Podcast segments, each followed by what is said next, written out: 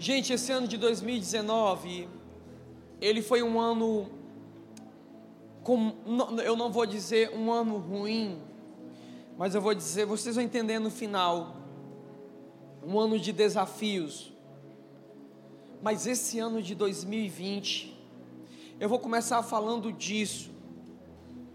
Eu sempre busco ouvir as guias proféticas das unções estabelecidas no planeta para ver se está coerente, tá certo? Para ver se o que o Senhor comunicou comigo está exato. Mas esse ano eu não fiz isso, eu vou deixar para fazer depois que eu falar daqui porque eu quero confiar 100% no Espírito Santo. Então a primeira coisa que nós precisamos levar a sério é que Deus ele leva muito a sério os números. Deus ele leva muito a sério é, a numerologia bíblica e a forma como os números se encaixam na, nas nações, nos tempos, nas eras e nos propósitos. Se tem uma coisa que comunica muito para a minha vida, são os números.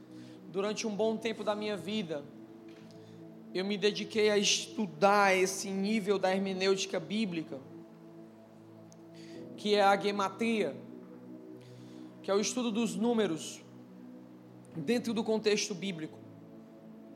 E quando você ouve falar do número 20, você tem que prestar atenção. E principalmente quando você tem dois 20 seguido, seguidos, 2020. Você vai ver, é 20, 20. Nós não temos só é, o início de uma década, mas nós temos é, dois números 20 e 20. Esse 20 e 20, primeira coisa que ele vai comunicar, a gematria é o estudo da revelação de Deus através dos números, das tipologias dos números bíblicos. Então, em algumas aplicações delas, porque vão ter variáveis tremendas delas, mas eu vou pegar as mais simples. Se você pegar o número 20 e 20, a somatória da gematria vai dar 2 mais 0 mais 2 mais 0, que vai dar um número 4. E o número 4 é o número da criação, diga comigo, criação. Construção. Vamos lá, criação, criação. Construção, construção e edificação. Então vamos entender uma coisa. Tudo que tem a ver com coisas edificadas tem a ver com o número 4. Os quatro seres viventes, as quatro fases da lua, as quatro estações do ano, os quatro pontos cardeais, os quatro ventos sobre o planeta. Então são coisas que edificam e constroem. Então a primeira coisa que eu preciso entender para o ano de 2020 é um tempo de edificação e construção física e espiritual. Quando eu falo física, entendam os investidores, é tempo de investimento em construções físicas. É tempo de comprar terreno, é tempo de investir em construções. Eu estou te comunicando algo que o Espírito está trazendo para mim. Então, que já quer, se já quer anotar, anota e se marque por esse número 20. Preste bem atenção. Esse ano, a palavra do Senhor, vocês vão entender que é um ano de muita multiplicação e frutificação nas construções. Depois desse ano, entenda o que o que valia até esse ano, depois desse ano não vai valer mais, vai valer o dobro. Então a chance que você tem para comprar, a chance que você tem para investir é agora. É agora, entenda isso e leve isso muito a sério. Da mesma forma, será um tempo de investimento e expansão em construções e edificações dentro de você. Deus vai estar edificando o novo. Deus vai estar edificando coisas que nunca foram edificadas, criando coisas que nunca foram criadas, estabelecendo coisas que nunca foram estabelecidas. O outro nível que a gente observa acerca do número 20 é que nós precisamos observar que as cartas de liberação para Neemias e Esdras foram liberadas no vigésimo dia do vigésimo ano do reinado do rei. Então precisamos estar atentos. Veja, 20, 20. Diga, no 20, Jerusalém é reconstruída. reestabelecida e glorificada. Você não entendeu isso. Estou te dizendo que no 2020, Jerusalém é reestabelecida, reconstruída e glorificada. Quem é Jerusalém? Jerusalém é você. Jerusalém é o local onde o templo está estabelecido e a glória de Deus ela habita e é manifesta. Onde a glória de Deus é manifesta agora. Onde Deus habita agora. Oh, vou pegar aqui fora aqui para o pessoal que está do lado de fora aqui da, da Imperador. Onde Deus habita, meu irmão? Agora, em você. Então, esse ano comunica num período de glorificação de Deus sobre sua vida. Coisas serão edificadas. Isso me anima muito, porque tem relacionamentos que estavam fadados ao fracasso tem relacionamentos com Deus que estavam cansados, tem pessoas que estavam desanimadas da fé, tem pessoas que estavam sem perspectiva. Elas chegaram, o sentimento que se tem é que elas chegaram num ponto onde elas tentaram construir várias vezes, mas elas deram com burros na água. Mas agora não. Diga agora não. Toque na pessoa que está do seu lado e diga: o rei, ele liberou as cartas. Não, não, não, vamos lá, diga assim: o rei, ele liberou as cartas, madeira, ferro e ouro. Toda a provisão que você precisa para estabelecer aquilo que Deus tem para você estabelecer, já foi liberada nas regiões celestes. Toda. A madeira fala da obra humana, a madeira fala do crescimento humano. O ouro fala da santidade do Senhor. Madeira e ouro foram liberadas para reconstruir e para edificar. Você vai para cima, terá desafios, mas você vai construir como você nunca construiu. Edificar como você nunca edificou. Diga 2020. Edificação em dobro. O que o diabo destruiu, entenda. Não faça questão. Deus vai construir algo muito maior e melhor. Muito maior e melhor. Eu quero romper nessa casa com uma mentalidade que o Pai comunicou comigo. Eu quero te dizer, Deus não vai fazer de novo. Existe um equívoco, existe algo que, que as pessoas estão completamente equivocadas, estão cantando errado, elas estão comunicando errado, estão dizendo, faz de novo, Senhor, faz de novo, Senhor. Mas Deus não é de fazer de novo, Deus é de fazer algo novo, Deus fará algo novo. Deus não fará como naqueles dias, Deus fará uma coisa estupenda nesses dias, que marcará a nossa geração nesses dias, e nós veremos coisas gloriosas nesses dias, sobre minha casa, sobre minha família e sobre minha vida. Amém? Então eu tenho nove palavras proféticas para esse ano, e eu quero estabelecer elas hoje. Eu vou ser bem básico. Se você quiser depois assistir tudo isso no YouTube, vai estar lá. Hoje o que é que eu vou dar? Eu vou te dar sementes. Eu vou te abrir poços de revelação e depois você vai beber neles.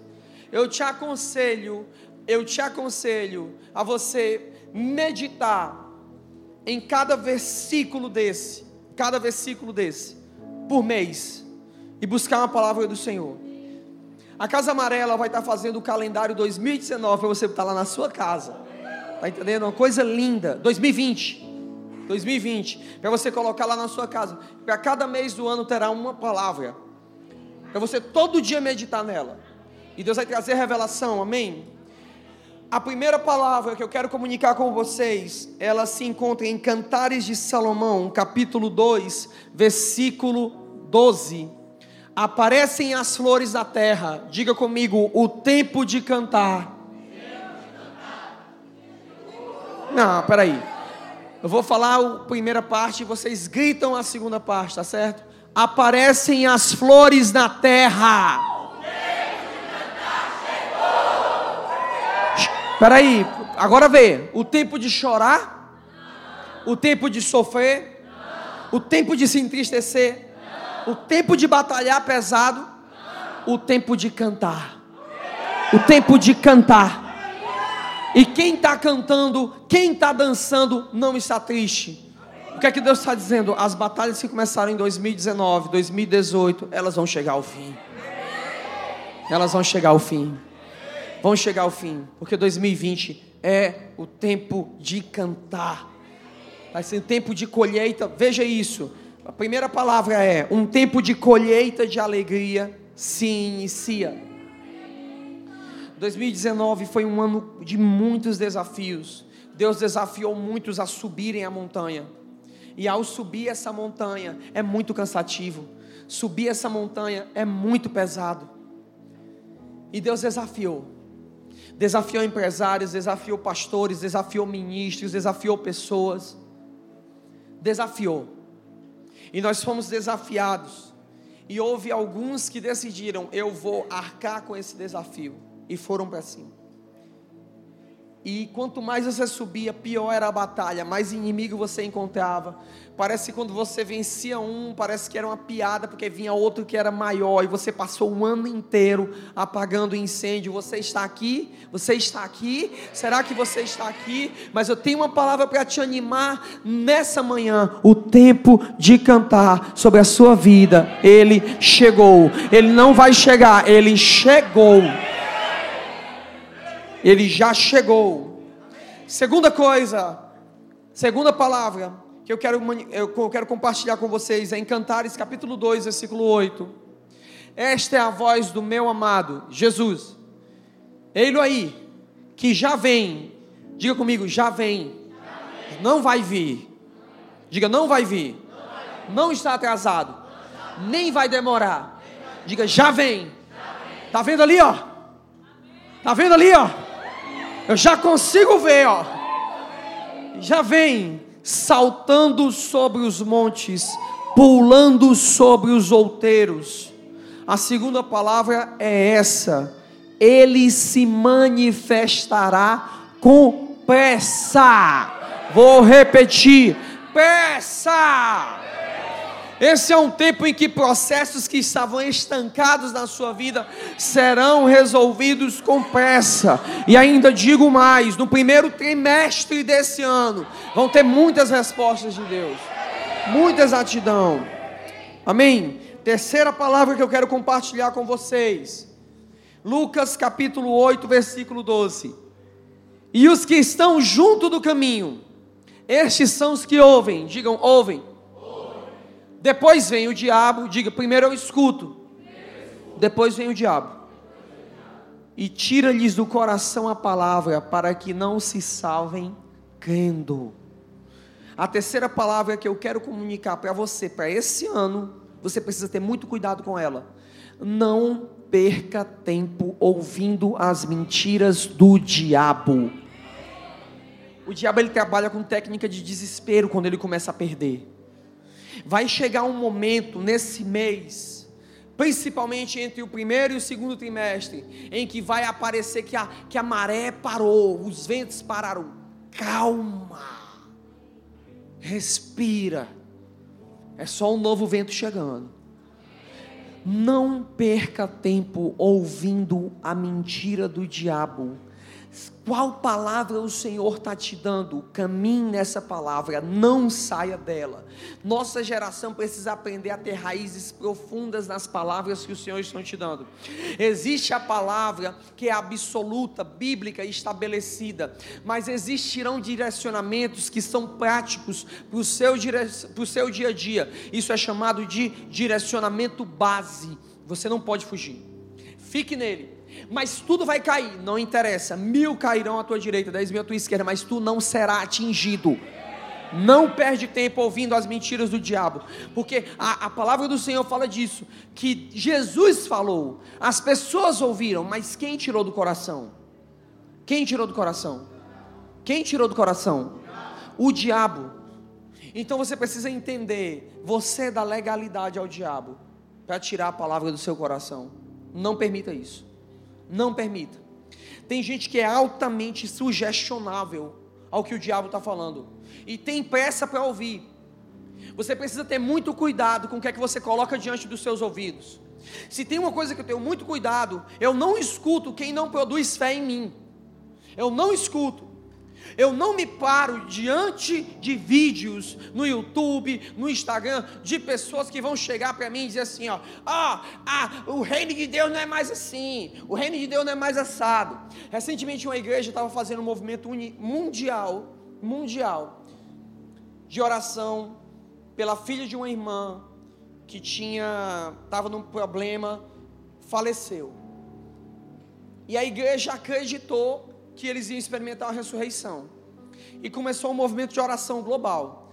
E me assustou a quantidade de crentes que entraram e começaram a dizer assim: ó, para que é isso? Morreu em terra e colocando texto bíblico. Quando o menino morreu, Davi parou de orar e jejuar, e comeu e bebeu. Minha gente, eu fico perguntando onde é que está o coração dessa pessoa que não entende nem o desespero de um pai e de uma mãe que chora pedindo ao Senhor pela vida do seu filho. Eu comecei uma série de, de palavras no, no Stories chamada Detox da Chatice. Que eu mesmo estou fazendo uns para deixar de ser chato. Que às vezes o espírito da chatice quer vir. Mas qual o objetivo de você dar uma palavra para a pessoa que não vai encorajá-la, não vai animá-la, mas vai colocar essa pessoa para baixo? Tem pessoas que são assim, gente, que vão ter prazer de chegar para você e deixar seu dia mais cinza. Você tem que fazer que nem quando você era criança e quando alguém vinha falar uma besteira, você gritava assim: ó, não escuta a zoada da butuca.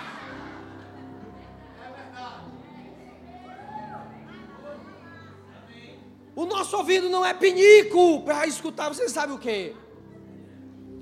Nós precisamos nos cercar de palavras que. Gente, eu já tenho o diabo para dizer que não vai dar certo. Eu já tenho os demônios. Eu já tenho um bocado de gente torcendo para me dar mal. Aí eu ainda vou escutar coisa para me desanimar. Quando eu acordo num dia que eu sinto que o espírito de desânimo quer vir, eu já coloco logo uma Cassiane para me sair. Eita pau, rasgando. Eu não vou escutar Alessandro Zila Boa, a Zila Boa, Vila fica ruim, mano, no dia de tristeza. Porque senão, porque senão eu vou ficar deprimido. A música é boa, mas nesse dia não.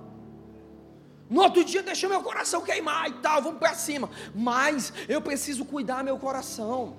Gente, a gente crê no estilo de vida. Pessoal, a Casa Amarela é uma casa que vive experimentando milagres rotineiramente. Temos pessoas aqui curadas de câncer, gente que o médico disse que ia morrer e a gente não decidiu crer naquilo que era acreditável, mas cremos no impossível, porque o impossível sempre foi nossa missão.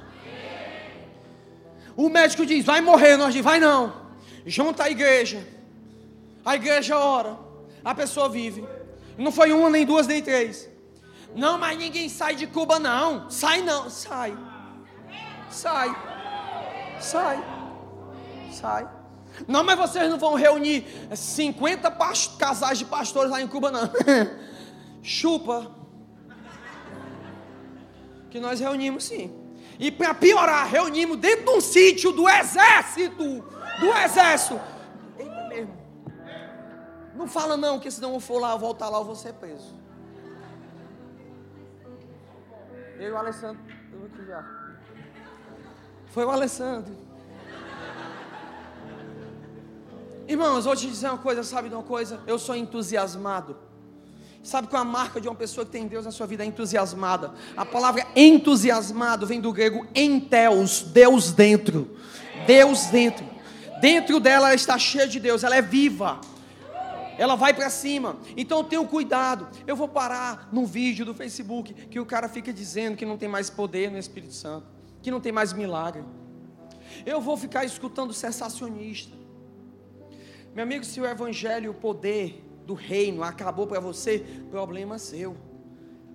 Se você tem outras alternativas para viver a sua vida, problema seu. A fé, ela não é minha última opção, a fé é minha única opção. Essa casa chegou até aqui por fé. Para que ninguém se glorie. Foi fé. As pessoas me perguntam como foi que aconteceu. Eu não sei não, foi fé. Foi Deus, foi graça, foi bondade de Deus. Aqui é um bando de louco que chegaram até aqui desacreditado, impossível, gente que ninguém dava nada mas Deus apostou, Deus acreditou, Deus fez, porque Deus pegou as coisas loucas desse mundo e usou para confundir os sábios. E a culpa é de quem é da graça, a culpa é da fé. Ah, mas isso não pode, pode sim que tem uma prostituta na galeria da fé, sabe por quê? Porque é melhor ser uma prostituta que crê do que um teólogo que só tenta rebater a fé e matar, matar a vida dos outros. Eu estou com raiva, não, estou entusiasmado. Você olha Hebreus, aí está lá Sansão. O que é que Sansão está fazendo aí, pelo amor de Deus? É porque ele acreditou que mesmo depois de ter errado tanto na vida, ele acreditou que ele tinha um propósito. Porque ele foi chamado para cumprir um propósito. E o propósito era matar filisteu. E no final da sua vida, ele matou mais filisteus na sua morte do que na sua vida, porque creu. Isso foi imputado como justiça. Como justiça. Amém?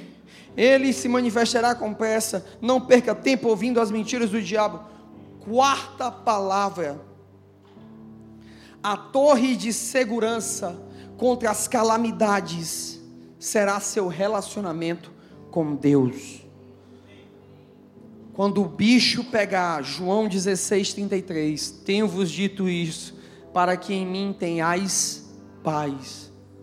Gente, vai ter um momento que seu banco não vai te dar paz, o boleto não vai te dar paz, talvez a doença não te dê paz, só um pode te dar paz: Jesus.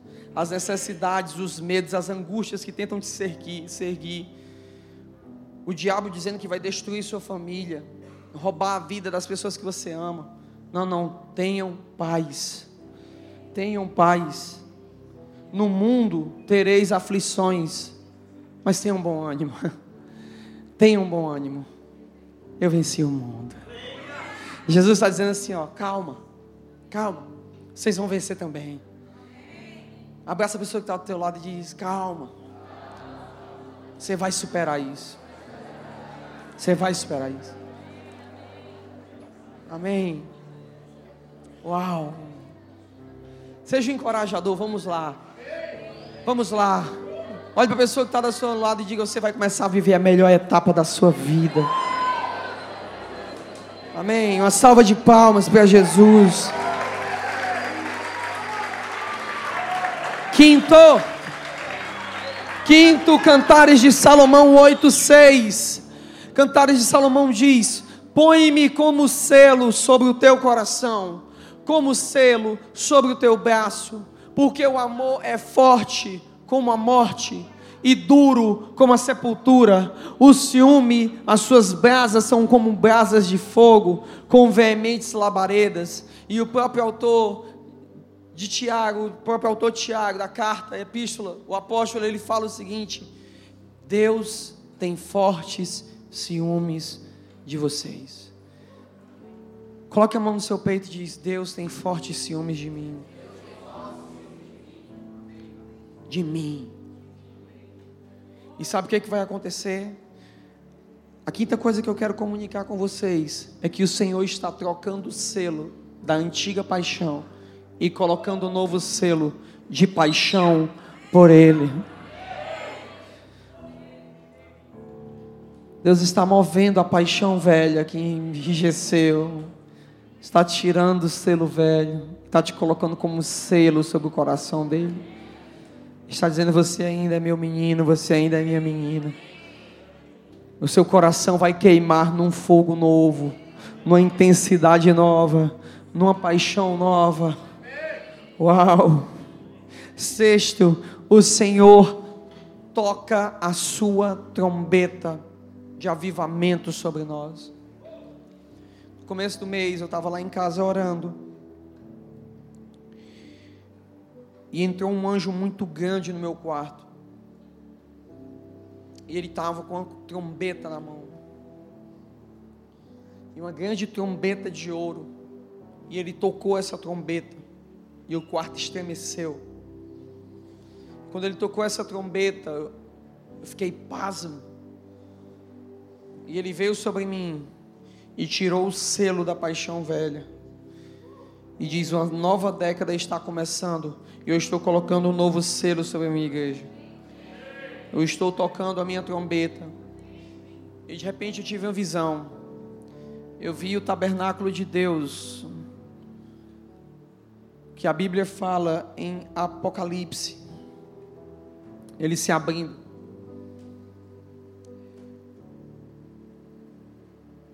E Deus começou a falar comigo assim: Veja isso. Eu estou começando coisas que vão acontecer de dentro para fora. Avivamento vai começar a acontecer, não porque vocês querem, mas porque eu estou renovando o selo.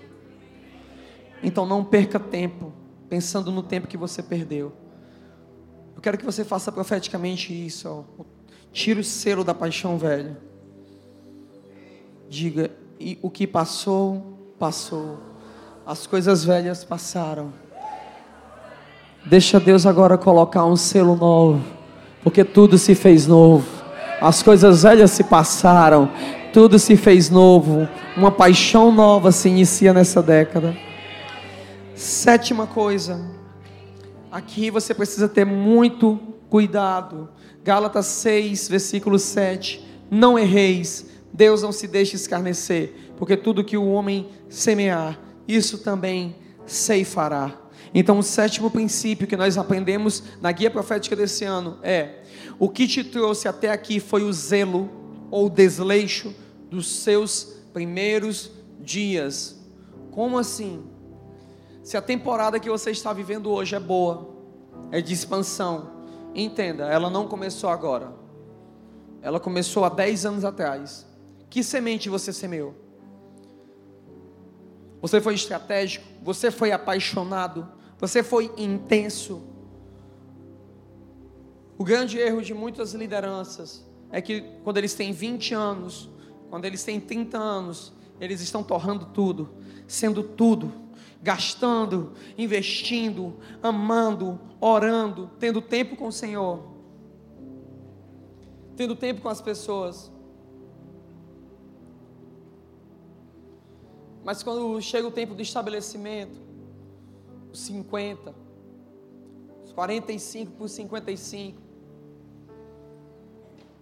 eles acham que estão vivendo a, a glória por causa daqueles dias. Só que de repente as coisas acabam, sabe por quê? Porque quando eles tinham de 30 para 40 anos, eles pararam de investir como eles investiam quando eles tinham 20 e agora eles não têm mais colheita. Então você precisa ter muito cuidado com a semente que você semeia. As pessoas olham para mim e dizem: Você é o mesmo. Você é mesmo. Você é o mesmo. Por mais que a minha barriga tente com todas as forças dizer que eu não sou, mas eu sou o mesmo. Eu amo Jesus com a mesma intensidade. Eu vou pular na presença dele com a mesma intensidade. Eu vou gritar para ele com a mesma intensidade. Porque de todas as palavras que eu tenho sobre a minha vida, uma delas é que eu serei para sempre o menino que ama Deus. Para vocês, o pastor, o missionário, alguém que está trabalhando em zonas apostólicas nessa nação e em outras nações, mas para Deus eu sou o menino dele. O menino. E pode botar no meu epitáfio: o menino que amava Deus. Pronto. É o suficiente para definir a minha história. Só. Eu prefiro ser conhecido como um louco diante do trono da graça do que alguém que se perdeu no meio do caminho e já não sabe mais quem é, porque está fazendo as coisas por causa de uma agenda ou uma necessidade e não por identidade. É claro que eu mudei, a performance de algumas coisas mudaram, a maturidade chegou, mas a paixão é a mesma, porque eu sei o que me trouxe até aqui, não foram minhas obras, foi o coração que meu Senhor me deu. O que te levará à próxima geração? O que te levará à próxima temporada? Oitava coisa, ele se manifestará como um rei, estabelecerá seu tabernáculo sobre nós. Apocalipse 11:15, o sétimo anjo tocou sua trombeta e houve nos céus grandes vozes que diziam: Os reinos do mundo vieram a ser do nosso Senhor. Diga, os reinos do mundo vieram a ser do nosso Senhor e do seu Cristo. Agora eu quero que você diga isso bem alto. No 3, tá certo? Depois a vírgula. Tá certo? Eu vou terminar de ler do Senhor e do seu Cristo e vocês vão dizer: Ele reinará para todo sempre. A ser do nosso Senhor e do seu Cristo, vocês. Ele para sempre. Amém. Você teve uma, uma das coisas que eu gastei tempo na minha vida e recebi isso do meu mentor foi em gastar tempo para ser um mestre escatologista. E eu estudei muito para isso. E eu não posso ser tolo de entender o quanto uma era escatológica começou nesse ano que vem. E talvez vocês estejam vendo um dos últimos movimentos antes de Deus encerrar a cortina do tempo e abrir a cortina da eternidade. Eu vou falar só alguns sinais. Judeus e árabes começando a trabalhar junto. Cumprindo a palavra de que os dois irmãos voltariam a dar juntos. Outra palavra, Israel sendo cercada a cada dia. Outra palavra, funcionalidade do templo em pouco tempo. Então começa a dizer para você que hoje nós já estamos dentro de um período datado em Mateus 24, como chamado de período do princípio das dores. Que esse período é o último período antes da grande tribulação, que será a época de maior avivamento que esse planeta já experimentou será uma época de extrema atividade do diabo e extrema atividade da igreja e do Espírito Santo. Porque o que vai produzir a grande tribulação é o avivamento de Joel 2. O avivamento de Joel 2 vai eclodir com tanta força que o diabo vai desengatar a grande tribulação. E qual é a marca disso? Diga comigo, a marca desses dias é que Deus tabernaculará entre nós. Diga, vamos lá, diga comigo, Deus tabernaculará. Separa que dá certo. Diga comigo, tabernaculará, tabernaculará. em nosso meio. Mas Deus não está em nós, não, mas isso vai ser visível. E agora eu quero que vocês prestem atenção nesse pequeno detalhe, ok? Estão comigo? Entenda isso. Preste bem atenção. Até essa era, Deus tolerou a imaturidade e a mediocridade da igreja. Mas agora se iniciou uma nova era, onde Deus forçará, como um agricultor que tira a banana e enterra debaixo da terra para que ela possa amadurecer mais rápido porque entrou um período de dores de parto, escatologicamente falando. Está próximo das coisas acontecerem. E a marca desse tempo é o espírito de Ananias, que a Bíblia fala em Apocalipse capítulo 5, que Ananias ele vendeu um terreno, escondeu a metade e ofertou a metade. E quando chegou diante da casa apostólica, o espírito de revelação revelou para Pedro: por que você decidiu mentir? Por que você permitiu que Satanás enchesse seu coração, Ananias? Por conta disso você morrerá. E ele morreu. Mas morreu por quê? Porque deu só metade da oferta? Não porque o apóstolo Pedro diz: o terreno era seu. Você poderia vender e ficar com você. Ele diz: o negócio era seu, você poderia fazer o que você quisesse. Mas por que você mentiu? Entende-se isso pelo capítulo 4. Quando você lê o capítulo 4, a Bíblia diz que todos eles tinham um só coração. Isso significa que eles tinham feito um acordo, e esse acordo era que tudo entre eles que era vendido era dividido entre os mais necessitados, para que não houvesse necessidade alguma. Então você precisa ter muito cuidado o ambiente onde você está inserido porque todos tinham acordado. Você acha que não tinha ricos na igreja apostólica? Você acha que não tinham pessoas pobres na igreja apostólica? Tinha. A questão é que aqueles que venderam, alguns deles decidiram dar ofertas totais ao Senhor. Isso fez com que não houvesse pobres em Jerusalém. Dentro do meio deles não havia necessitados. Agora, qual foi o patamar? Qual foi o teto de justiça? Existia um levita e levita não tinha direito a ter herança, nem posse, nem terreno. E esse levita tinha um terreno no Chipre, uma parte da Grécia, e ele vendeu aquele terreno. E ao vender aquele terreno, ele doou. Preste atenção, ele era um levita. Todas as tribos de Israel tinham um terreno, menos os levitas. Então talvez aquele homem tenha alcançado aquele terreno de uma herança, de um prêmio, de alguma coisa. Mas ele pegou aquilo e foi uma oferta tão esplendorosa e tão marcante que ela foi datada nos anais dos apóstolos. No livro de Atos dos Apóstolos se fez menção de uma oferta porque aquela oferta desengatou um teto de justiça. Você precisa estar muito, ter muito cuidado no ambiente onde você está inserido. Amigo, você pode inventar de brincar, onde tem um bocado de vagabundo, mas quando tem pessoas estabelecendo um teto de justiça, você precisa ter muito cuidado. Porque Deus não vai medir todos pelo mais fraco, Deus vai medir todos pelo mais forte.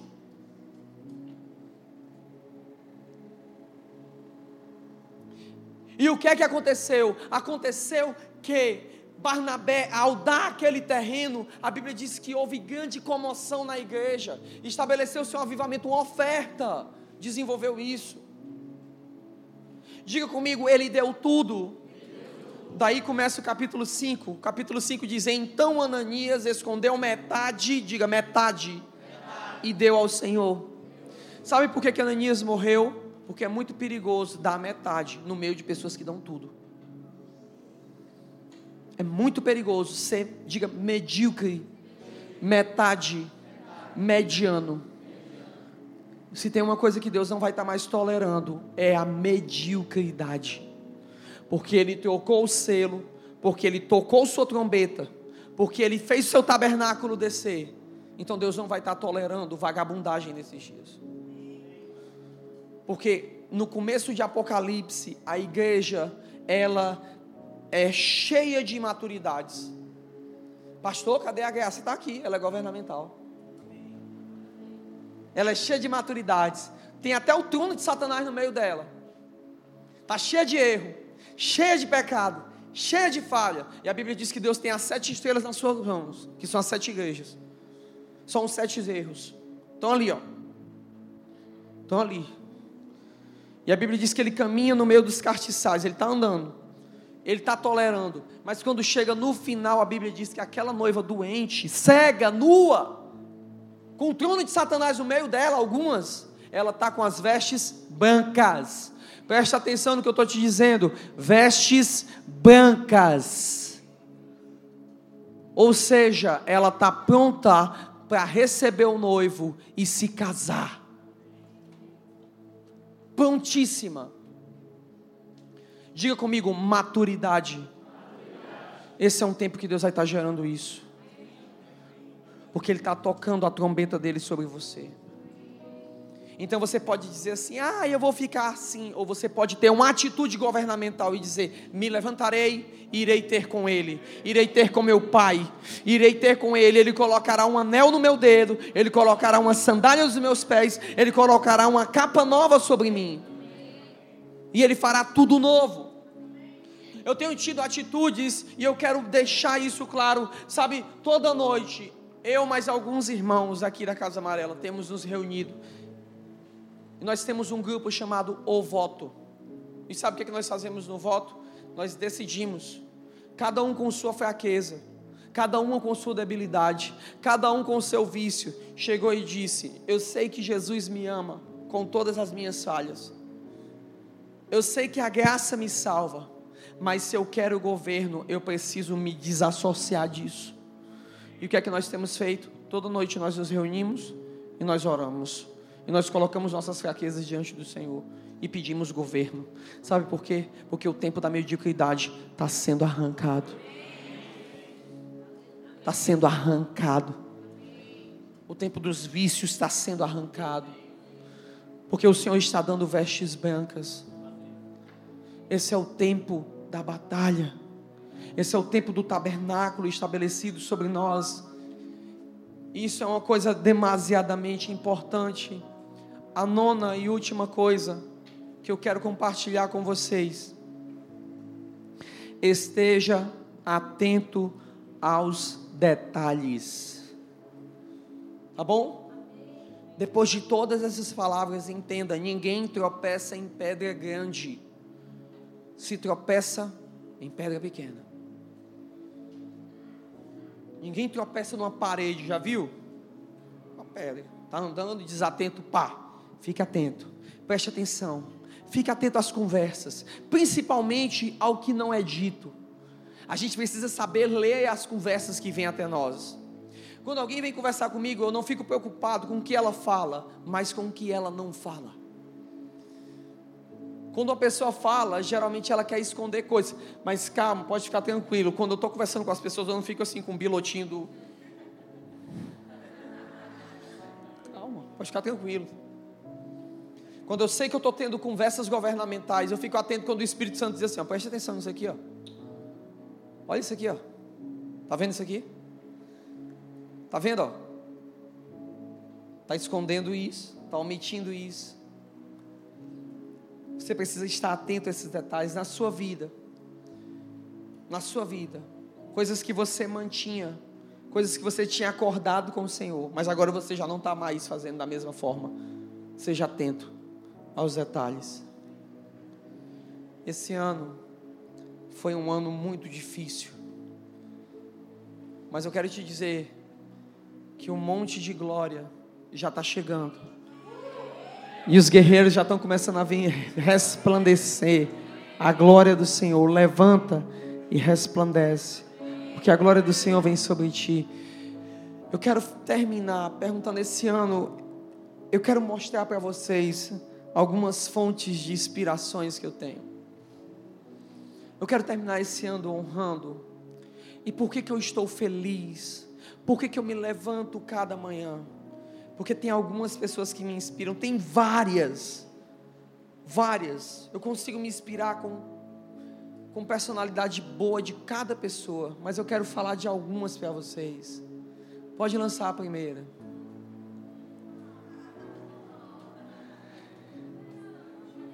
Eu volta. Eu esse menino ele nasceu com um problema na perna que o impossibilitava de andar, mas ele nunca deixou que os rótulos dele o limitassem. Ele se transformou num atleta, ele foi campeão de jiu-jitsu, ele cresceu, ele serve nessa casa. Porque eu não paro? Eu não paro porque o Gerardo está em pé, e se Gerardo está em pé, eu também não posso parar.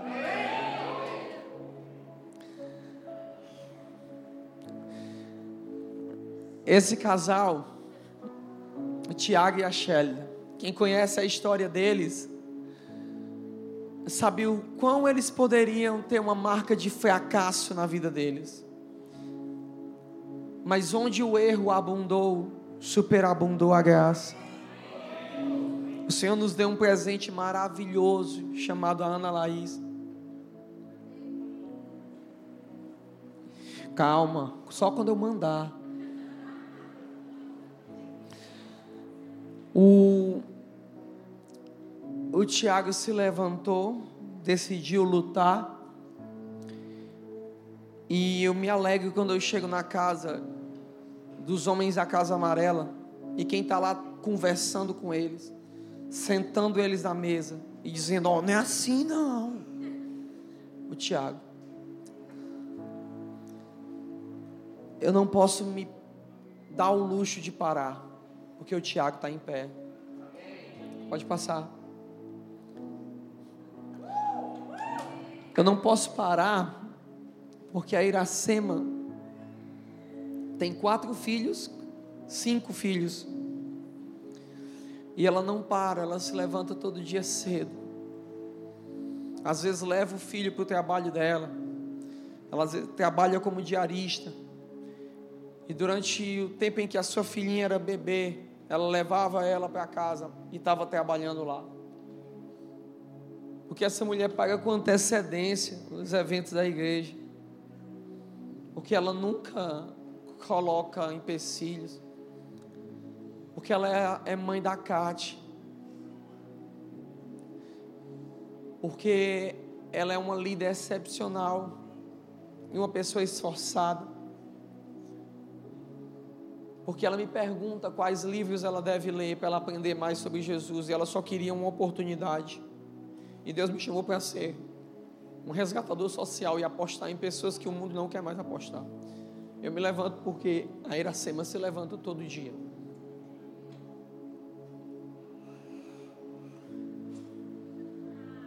Eu me levanto porque um cara que morava no outro estado, com a sua família, com a sua casa, decidiu fazer do Ceará sua terra, sua casa. E eu não me esqueço minhas dívidas, Sanches. Eu jogo duro com você. Eu jogo duro com você, Kátia. Porque ele tem um trabalho pesadíssimo. Mas quando você chega e vê tudo pronto, tem um culpado. Foi alguém que decidiu fazer da gente, a sua família, a sua casa. Eu me levanto porque o Sanches e a Cátia se levantam. Eu me levanto porque esse cara ele foi adotado quando ele era novinho e ele poderia ser uma pessoa altamente revoltada com os pais dele, mas ele é o filho mais honrado que eu já vi na minha vida. Ele honrou seus pais até o último de vida, o dia de vida deles. Ele poderia estar num canto melhor, mas ele decidiu cuidar de seus pais. Ele poderia fazer como todos os seus outros irmãos, mas ele decidiu ser o filho de honra. É por isso que o Senhor o abençoa tanto. É por isso que esse ano ele está se formando em engenharia e arquitetura e ele quer estudar na Itália. Eu vou abençoar, sabe por quê? Porque a Bíblia diz: honra teu pai e tua mãe, que você será bendito e seus dias serão longos. Eu me levanto porque o Nandinho se levanta.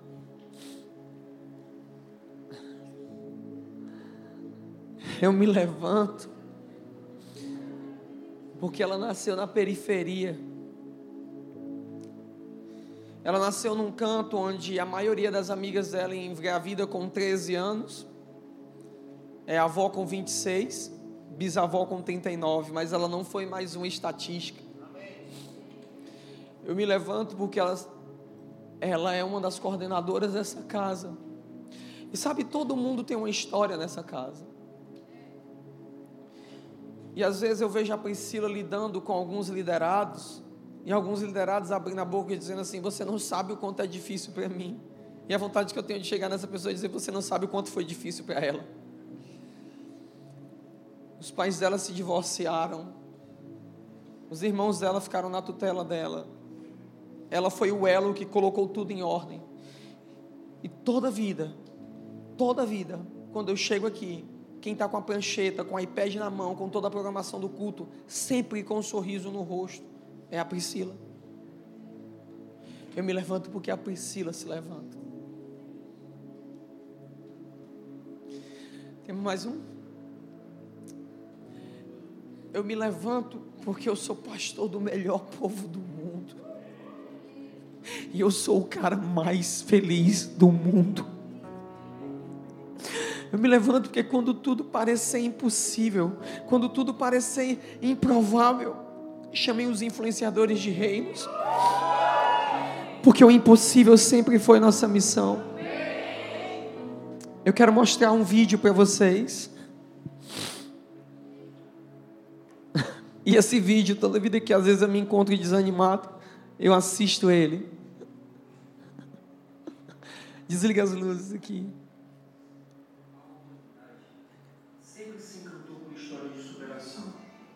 How does this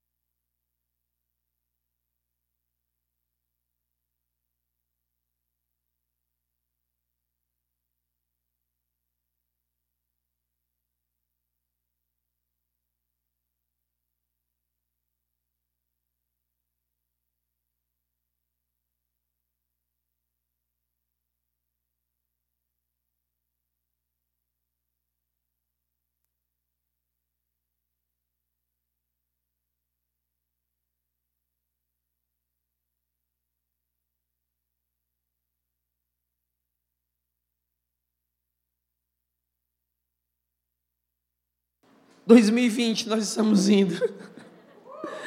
E nós vamos com tudo. Porque essa casa é uma casa de guerreiros. E não se esqueçam que vocês são um clã de leões e águias, e o impossível sempre foi a missão de vocês. Muito obrigado por cada um, por cada batalha, por cada vez que vocês levantaram o escudo e a espada e acreditaram. Você que está aqui visitando, Deus te abençoe. Creia, essa palavra não é só para quem é dessa casa, mas também é para quem está inserido no corpo de Cristo. É um prazer ver amigos de longe aqui, é um prazer encontrar vocês. E não se esqueçam, não se esqueçam. Vocês podem usufruir do que essa casa tem, porque essa casa tem uma mesa farta. Peguem, levem, distribuam. O Senhor é com vocês. Que o Evangelho da graça, a mensagem da cruz, a chama viva da santa paixão estejam com todos vocês de hoje e para sempre. Deus abençoe sua vida. Amém, amém, amém. Abraça no mínimo 200 pessoas. A gente se vê domingo que vem.